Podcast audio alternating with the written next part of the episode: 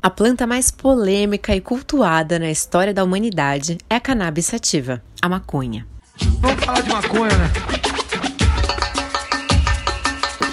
Por um lado, muitos acreditam que a maconha afeta o sistema nervoso e pode ser a porta de entrada para outras drogas. Por outro, os benefícios do uso de medicamentos produzidos a partir dos componentes da cannabis já são comprovados cientificamente para fins medicinais e terapêuticos. Em maio de 2021, no meio da pandemia de Covid-19 no Brasil, o debate sobre o projeto de lei 0399-15, que está decidindo os rumos da produção nacional de maconha com fins medicinais, entrou em uma fase importante de discussões que antecedem a votação final a, a cannabis medicinal que não existe. Para que tanta inverdade? O uso do canabidiol como uso medicamentoso é o cultivo que vocês não querem permitir. Por que é que eu tenho que liberar o plantio no Brasil? Por que não importar o produto? As contas, se não fosse a cannabis, nesses sete anos, meu filho já teria tido 76.650 convulsões epiléticas. Um pesquisador médico ou deputado que fosse contra a penicilina nos anos 1930 estaria completamente fora da realidade. Em poucos anos, vamos olhar para trás e tremer de vergonha por havermos proibido por tantos anos a maconha medicinal.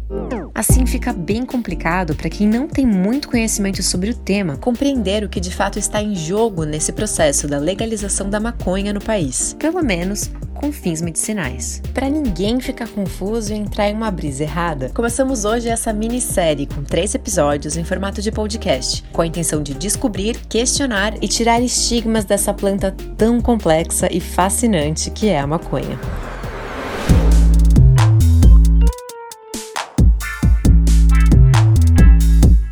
No episódio de hoje, eu, Raquel Arriola, e os meus colegas Jéssica Kobayashi e Marcelo Ferraz convidamos o doutor André Cavalini, que é otorrino e receita cannabis para os seus pacientes. Quero pedir primeiro para você se apresentar, contar quem você é, sua formação e como você chegou no universo da cannabis. Meu nome é André Freitas Cavalini, sou médico formado pela Universidade de Cidade de São Paulo. Sou especializado em otorrinolaringologia pelo núcleo de otorrino aqui de São Paulo também. E acabei caindo no mundo da cannabis porque foi um mundo que foi me interessando desde 2016, se for para pensar que foi a época do meu último ano de residência, quando eu consegui minha prova de título, eu estava sem muito caminho, sem rumo de onde seguir. A cannabis sempre foi um assunto que me interessou, porque o mundo em si já estava nesse caminho, só o Brasil que estava atrasado, e eu começava a ler artigos, comecei a estudar por conta, não tinha muitos médicos que trabalham na área ou se querem saber sobre o assunto. Foi quando em 2019, em novembro de 2019, foi quando legalizou a prescrição médica da cannabis medicinal. Aí fui com a cara e com a coragem atendendo pacientes que de Alzheimer, de que nem é muito da minha rotina clínica mesmo da otorrino, porque a otorrinolaringologia pega cabeça e pescoço, basicamente. Como é uma medicação muito segura, isso me trouxe segurança para começar a iniciar o tratamento à base da cannabis medicinal. Eu nem gosto de usar o termo cannabis medicinal, porque para mim é pleonasmo. Cannabis é a substância e ela é medicinal pelas propriedades que ela já tem. É que a gente fala cannabis medicinal porque acaba caindo no gosto, do público, porque maconha é droga, cannabis é remédio, sendo que as duas coisas é a mesma coisa. Explica pra gente quais são os componentes, então, da maconha e o que que faz ela ter esse potencial terapêutico.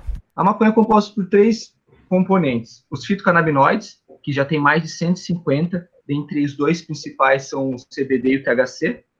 Tem os terpenos, que é o que dá o cheiro e o sabor da planta, que tem propriedades também, às vezes, anti-inflamatórias, relaxantes, tipo linalol, que é um terpeno que tem um cheiro de lavanda. Ele é bom para o paciente com insônia, porque ele promove um relaxamento maior. Então, você junta o fitocannabinoide adequado com o terpeno adequado, é até melhor. E tem uma terceira substância que são os ácidos graxos, que são as riboflavinas.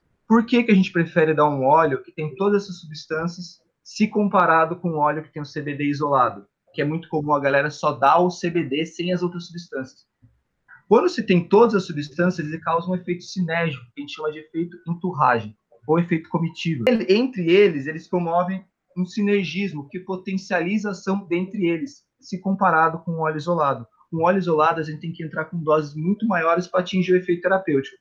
Com o full spectrum, que tem todas as substâncias, a gente usa doses menores e atinge o mesmo efeito sem dar tanto efeito colateral também, porque os terpenos têm propriedades anti-inflamatórias, as ibufavinas favorecem todo esse sinergismo, e os fitocannabinoides vão se interagindo entre eles, fazendo uma regulação desse sistema do canabinoide. Sobre o sistema endocannabinoide que você acabou de falar, enquanto a gente estava aqui fazendo as pesquisas para o podcast, a gente viu que ele é um sistema que nós, seres humanos, também temos. E esse sistema, resumidamente, faz a comunicação entre o cérebro e os processos do corpo. Você pode explicar melhor isso para a gente? Que ele é o que promove o equilíbrio, a homeostase, que a gente chama, do, do seu corpo.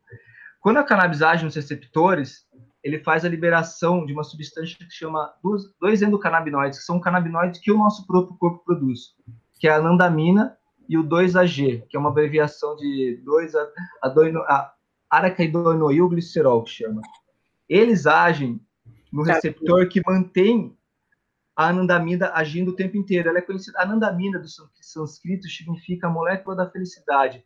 Por isso que ele acaba dando aquela autoestima para o paciente, aquela melhora do foco, Obviamente também uso crônico, uso exacerbado, de muita gente que desde pequeno usa, desde pequeno, mas tipo, usa de forma crônica muito tempo, acaba tendo muito síndrome amotivacional. Porque também isso acaba, de certa forma, quando você usa de forma crônica, errada e muito excesso de THC, isso acaba desregulando um pouquinho. Por isso que a gente manda o paciente parar um pouco, para dar uma normalizada naquele sistema canabinoide, para aquilo ir regulando de novo. É muito complexo explicar o sistema do canabinoide em si, mas é bonito porque ele é como ele ele serve como um feedback retroativo. Entendeu? Ele avisa o neurônio anterior que é para controlar certos neurotransmissores que estão sendo liberados em excesso. Por exemplo, paciente que tem epilepsia tem um excesso do neurotransmissor chamado glutamato, que ele, ele despolariza o neurônio ao ponto de deixar como se tivesse um curto-circuito exacerbado. Quando o paciente faz uso da cannabis, ele age em receptores que vão liberar essa anandamina e vão falar, ou oh, dá uma segurada aí no glutamato aí melhora o, o, a epilepsia dele, porque parou de liberar esse neurotransmissor, para ter impulso elétrico e o paciente relaxa. E a cannabis ela tem propriedade neuroprotetora, neuroreguladora e tem a neurogênese. O que é neurogênese? Ela consegue promover a formação de novos neurônios. Por isso que ela acaba sendo muito bom para pacientes com Alzheimer, Parkinson, esclerose múltipla, que é como se ele estivesse colocando um breque na doença. Oi, André, aqui a Jéssica tem uma pergunta para você. Você chegou a estudar o sistema endocannabinoide na sua faculdade? Não. É um pouco triste até que eu vou falar, porque o médico em si, que era para ser o mais cabeça aberta, geralmente acaba se fechando no meio do caminho, ele acaba se prendendo a certos protocolos e não consegue, quando já está preso no protocolo, ele dificilmente ele consegue querer entrar em outros caminhos. E a cannabis, como já foi muito demonizada desde a década de 70, tem muita gente ainda que tem preconceito. E na faculdade não ensina nada disso. Não, nem se fala sobre a cannabis. E tem um livro que eu usei na faculdade que fala sobre o sistema canabinoide. Que eu tive que estudar, abrir ele depois de muito tempo sem abrir ele. Fui lá e ver que tinha o sistema do canabinoide, que é um livro que foi feito desde a década de 90 já esse livro. É famoso. Chama Farmacologia do Hank Dale. E já tem lá faz tempo, só que a gente nunca foi discutido isso. A faculdade simplesmente esquece. É normal pelo desconhecimento, mesmo pela ignorância. E hoje você acha que ainda tem esse preconceito por parte da classe médica? Tem, tem um colega meu que até chegou um dia para mim e falou assim: André, legal esse trabalho seu, mas cuidado muito com as postagens que você faz, porque tem muita gente que às vezes pode achar ruim. Eu até falei para ele: não, tudo bem, eu entendo, mas agora, eu, se eu não falar agora, eu vou perder o time de ser falado desse assunto e agora que tá todo mundo querendo saber, agora é hora de falar. Se tem preconceito, eu não posso fazer nada. Se quiser debater sobre o assunto, a gente debate.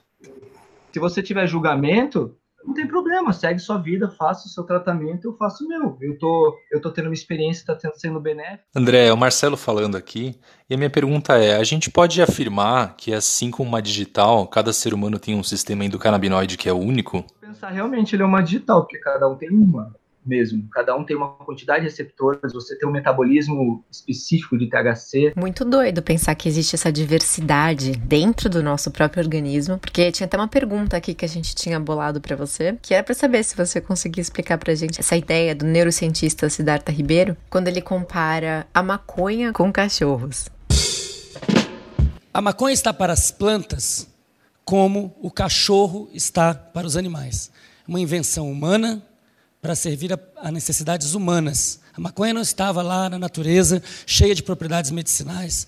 e de repente o ser humano descobriu. Não, é uma planta que foi cultivada, selecionada por milhares de anos, por gerações e gerações de pessoas, o que levou uma, uma variedade muito grande de maconhas.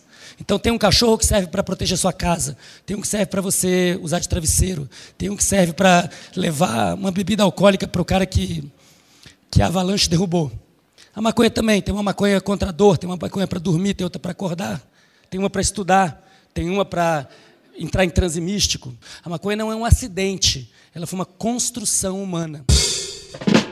Então, pensando nessa diversidade toda, quais são as doenças que você consegue tratar hoje no seu consultório? Então, a, a maioria das doenças que acabam passando na minha mão são dores crônicas, aquelas dores que tem mais de três meses de, de dor diária, tem várias causas, quando ser de origem é, neurogênica, tipo hérnia, é, doenças neuropáticas, as neurodemências como Alzheimer e Parkinson acabam passando muito. Ansiedade, durante a pandemia deu um boom de ansiedade, que um monte de gente procurando porque queria fazer o tratamento, queria largar medicação alopática, como fluoxetina, antidepressivos em geral.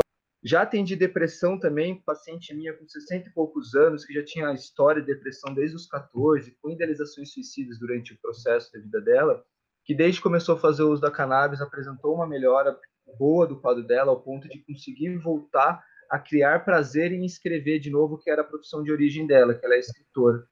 Então foi, foram casos interessantes que isso só foi me trazendo confiança para ir caindo nesse mundo. E o que, que você analisa no caso de cada paciente para poder indicar o tratamento mais eficiente para cada um deles? Geralmente é feito o acolhimento primeiro, né? Eu quero entender o que o paciente está querendo buscar, porque tem muito aquela expectativa de ele querer achar a cura. Eu não acho que existe uma cura propriamente dita, porque é um termo muito subjetivo. Eu tento promover para ele uma qualidade de vida, que seja 10, 20, 60%, mas que tenha uma melhora de qualidade de vida, já está maravilhoso para mim. Então, quando o paciente busca, eu tento entender qual que é o motivo da sua consulta, o que, que você está tentando atingir com esse tratamento. Eu vou passar todas as informações de como a cannabis age para ver se aquilo realmente pode bater com o tratamento dele. Porque é meio complicado, o paciente vai passar em consulta para tentar a medicação, eu falo, ó, não vai funcionar para você, é melhor nem tentar. Porque eles chegam com a expectativa de achando que a cannabis é a salvação do mundo, é a medicação milagrosa.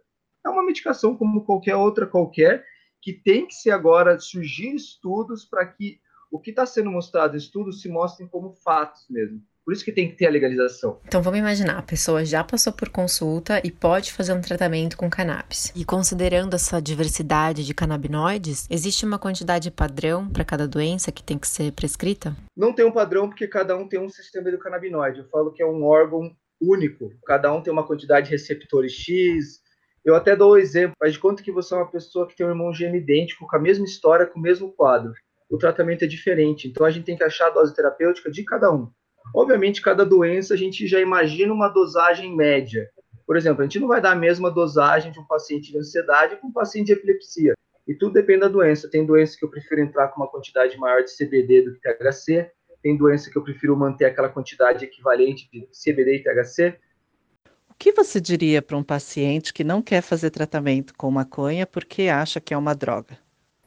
Geralmente eu uso a técnica do, de falar da morfina mesmo, porque a morfina é derivada do ópio. O ópio é a mesma substância que faz a heroína.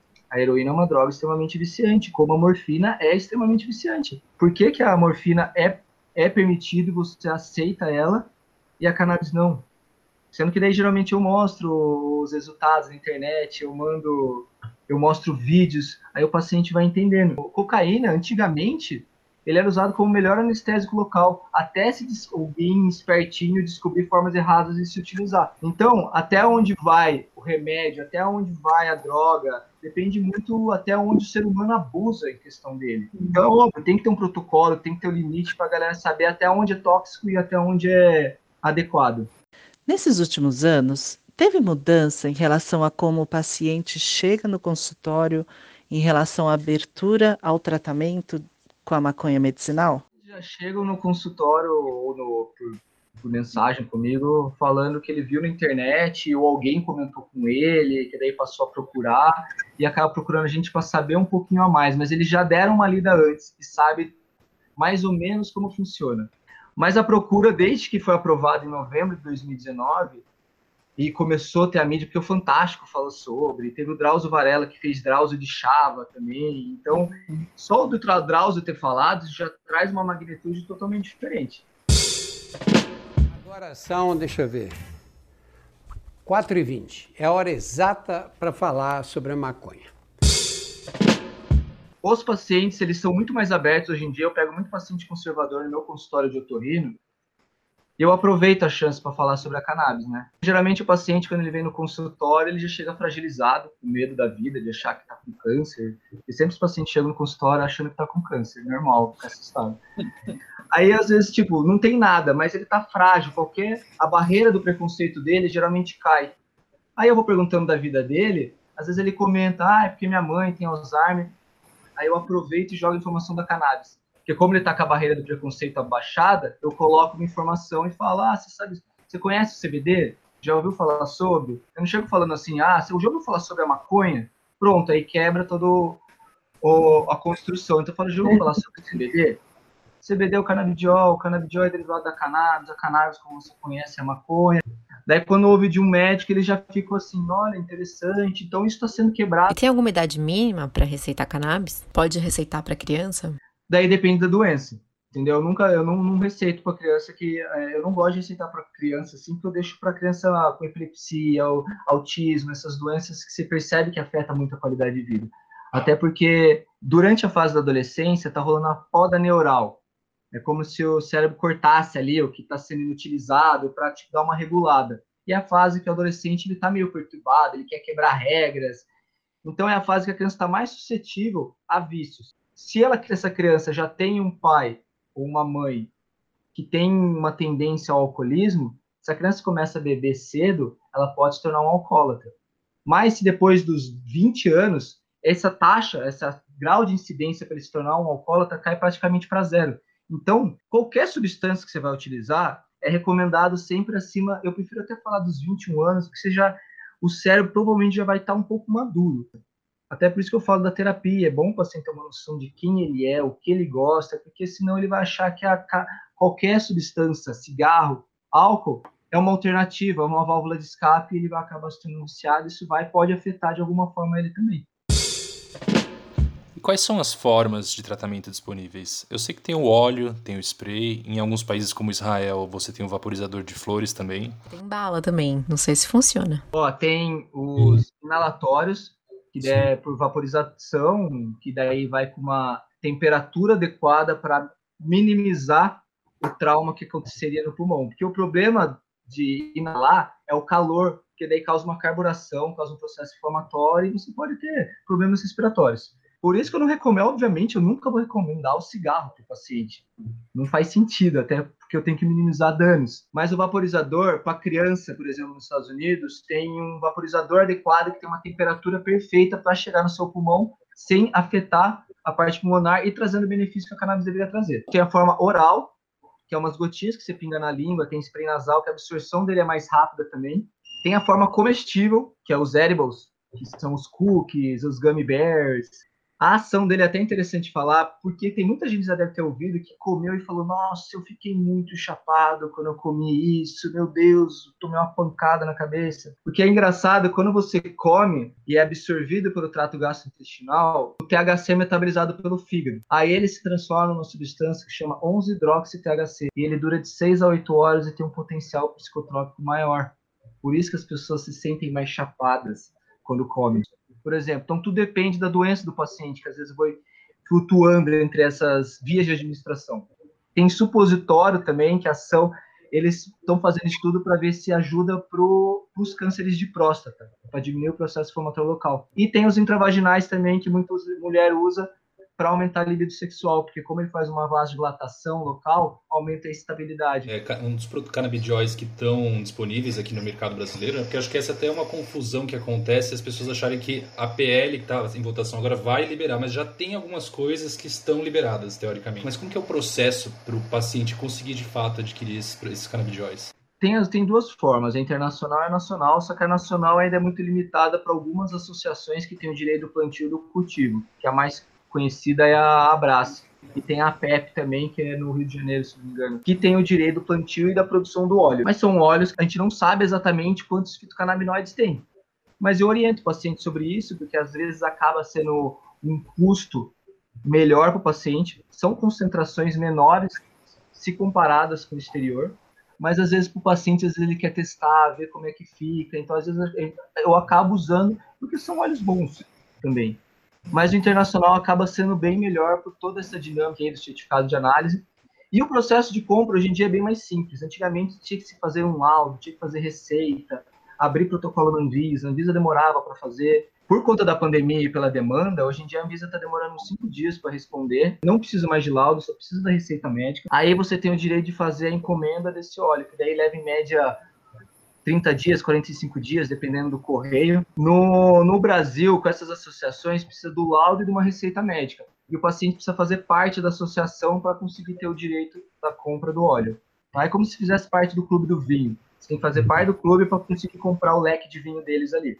A dinâmica de compra está sendo bem mais fácil, não está tendo muito problema. O, a, o protocolo na Anvisa acaba sendo chatinho, burocrático, como se fosse um passaporte que você está fazendo. É muita informação quem está pedindo, seu responsável, o nome, de onde veio. E daí você coloca o receituário, ele tá, vai perguntar qual empresa que está sendo importado, e pronto, daí aquilo é válido por um ano. Acho que foi uma matéria da Exame, inclusive, que fala de 78% já da população aprovando os estudos e as pesquisas. Mas se a gente vai comparar isso com o quadro de votação atual da PL, por exemplo, a gente vê um 18 a 16 que é quase um 50-50 ali, né? Então, uhum. nas esferas de tomada de decisão, essa, esses aspectos moralistas e preconceituosos com, ganham muita força, né? Até se você pudesse falar um pouco sobre a, o texto atual, da, assim, sua visão sobre a PL, o, o teor da discussão, se você acha que a gente está caminhando para um lugar interessante com ela. A PL é uma coisa que tem que ser aprovada também, mas eles estão tendo as vendas cláusulas porque eles estão querendo limitar certas coisas, tipo, ah, só óleos com CBD, sem THC. Então tem certas coisas que os caras estão pontuando, discordando, porque não é só para ser com CBD, tem que ter o THC junto, tem que tem certos políticos que até deram relatos legais lá aprovando, só que apresentou de forma errada. Ele falou que o que o óleo que é dado é só com CBD, por isso que tem que ser aprovado, é mentira. Tem óleos que precisam do THC também. Então até as pessoas que estão falando a favor tem uma informação errada sobre o assunto também. Tem que ser aprovado, o problema é que tem que ver essas nuances das cláusulas que os caras vão aprovar, só que se uma dessas aprova sem o THC, acaba estragando todo o tratamento de outros pacientes. Teve uma mãe, né, que fez um depoimento na comissão que ela trazia justamente isso, que ela falava que é, para o caso dela, somente o THC deu resultado para o filho de, dela, que tinha uma epilepsia, tinha mais de tantas convulsões por dia e tudo mais, né? Então, talvez esteja caminhando para uma coisa só do, do CBD, né? E aí tirando essa possibilidade de um uso mais integral. Pela, pela desinformação sobre o THC e pela demonização que tem sobre, ainda fica essa coisa de atrapalhar toda a legalização pelo desconhecimento sobre a farmacologia da planta. Uhum. é muita briga, é briga política, não é nada de questão de tratamento, é briga política, falsa moral. É, chega a ser ridículo até de avaliar, às vezes me dá raiva de ficar assistindo. E como é que você se sente sabendo que você está aqui no Brasil e tem um tanto de burocracia e de dificuldade para conseguir aprovar uma coisa que o resto do mundo já está liberando, já está muito mais para frente? Eu fico, eu, falando de mim agora, eu fico saber que eu sou um dos que está vindo junto nessa onda, eu fico feliz. Eu fico triste pelo Brasil em si, que está atrasado, que ele só está na frente da Venezuela nos quesitos legalização da cannabis, sendo que a Venezuela está em último. Mas eu, o que fico triste é em questão do, do Brasil, que dá a impressão que vai atrasar mais ainda. Eu costumo fazer uma projeção de legalização medicinal, acho que até 2025, que o Brasil não tem como ficar mais atrasado do que já está. E para recreativo, eu acho que além de 2030, viu? Por exemplo, durante a pandemia agora, o México fez uma legalização que foi até surpreendente, assim, ela foi ampla e restrita para todos os, de uma vez, assim, medicinal, recreativo, tudo que vocês quiserem, a gente o Senado do, o Senado do México fez essa legalização ampla. Então, mas o fato de a gente ter cada vez mais países até dentro da realidade do Brasil, a África do Sul, por exemplo, agora, que também é um dos BRICS, também fez essa legalização, acho que faz uns dois anos já, Eu acho que isso de alguma forma acaba fazendo uma pressão extra, até, até para os moralistas e que são é, contrários falarem, tá bom, a gente vai ter que dar o braço a torcer aqui, ou eu estou sendo muito sonhador?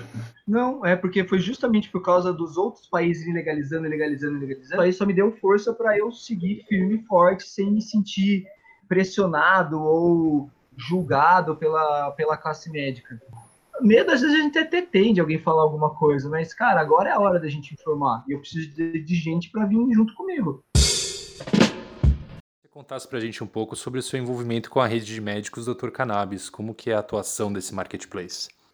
Então, a Dr. Cannabis é uma plataforma de informação sobre a cannabis medicinal, ela faz uma ligação entre os médicos, eles fazem toda a parte de comercial também das medicações que estão chegando aqui no Brasil. O Dr. Cannabis é basicamente para passar informação sobre a cannabis medicinal, gerar business sobre isso, não só relacionado à parte medicinal em si, mas sobre as outras áreas que a cannabis pode ajudar também. Que lugares as pessoas podem acessar para ter informações sobre os usos da maconha na medicina? Fontes confiáveis sempre é o PubMed, é, é a biblioteca de artigos científicos, é, que vai mostrar tudo que tem de mais novo lá. Seguir referências brasileiras aqui, como Siddhartha Ribeiro, Carolina Nossetti, a doutora Ana Runi, o pessoal da Sociedade Brasileira dos Estudos da Cannabis também, a própria Unifest também, que era com o padre Ticão, que faleceu infelizmente, dia 1 de janeiro desse ano, que era até legal ele também, por conta de ser padre, defendia com meus dentes, falava que a Deus era cannabis. Então isso já facilitava toda essa quebra do elo que tinha. Pensando nisso, inclusive, você tem alguma dica mais cultural sobre o tema? Tipo um documentário, um livro, um filme que você acha tem interessante? Tem um legal que fala sobre a dificuldade da mãe de tentar buscar medicação para a filha dela que tem um quadro de epilepsia refratária. Tem o documentário O Cientista, que conta sobre a história do Rafael Mechoulam, que foi o grande descobridor do sistema do canabinoide. Esse documentário é super legal porque daí já mostra o, todo o benefício médico que a cannabis tem, já que o sistema do canabinoide foi descoberto por ele como um novo órgão. E as pessoas desconhecem sobre esse novo órgão. Ainda tem essa coisa dos médicos que eu falei que não acreditam, acho que não existe. Então, o cientista e legal é necessário para se ver sobre. Para encerrar, se você pudesse subir ali no plenário da Câmara para fazer um argumento final para os nossos congressistas em defesa da PL, o que você diria? É hipocrisia, basicamente tudo ali é hipocrisia que me incomoda. Você vê um político falando, ah, porque a maconha pode, a cloroquina não. A cloroquina pode, só não pode ser usada no Covid. Eu não gosto dessa hipocrisia. Então pare de achar que existe uma coisa certa, existe essa dualidade, certo errado, bem e mal, zero e um. Do zero para o um existem infinitas possibilidades. Não é porque às vezes eu defendo a maconha que eu me torno uma pessoa ruim. Quem é você para entender o contexto de cada ser humano? cada um tem uma vivência. Então, só baixa a bola, ouça, vê se encaixa com você, se não encaixa, analise o contexto da outra pessoa e vê se faz bem para ela. Quem é você para falar o que é certo e errado? O seu certo não é o meu certo. Para de atrapalhar na minha liberdade, eu paro de atrapalhar na sua, e é assim que a gente caminha junto. Se o, se o André quiser, talvez, deixar as, os lugares onde as pessoas podem encontrar ele, mais informações, como que podem falar com você, André? Eu estou fazendo atendimento online por enquanto, porque não tem, não tá, a gente não está com uma clínica física ainda, está para se abrir uma. Mas você pode procurar pelo Instagram, Cavaline Deco, e tudo que tiver de informação pode perguntar. Eu sou totalmente aberto. No número da Gravital também entre em contato com a secretária, elas vão te passar todo o acolhimento, como funciona. Então é isso, ficamos por aqui. Eu queria agradecer o André pelo tempo, a disponibilidade de estar conversando com a gente aqui. Acho que foi um ótimo jeito para a gente começar a entrar no universo da maconha através da medicina. Então você ajudou bastante a gente a entender, né? Dividir um pouquinho do seu conhecimento com a gente, foi muito bom. Agradecer também pela, pela oportunidade aqui, até que é, foi legal pra caramba também. Se, se precisarem de mais alguma coisa, pode chamar. Se precisar de indicação de alguma coisa, o maior prazer do mundo. Foi super legal sempre que quiserem. Esse foi o nosso primeiro episódio e a gente se encontra no próximo para descobrir o mundo dos negócios da maconha. Te espero lá!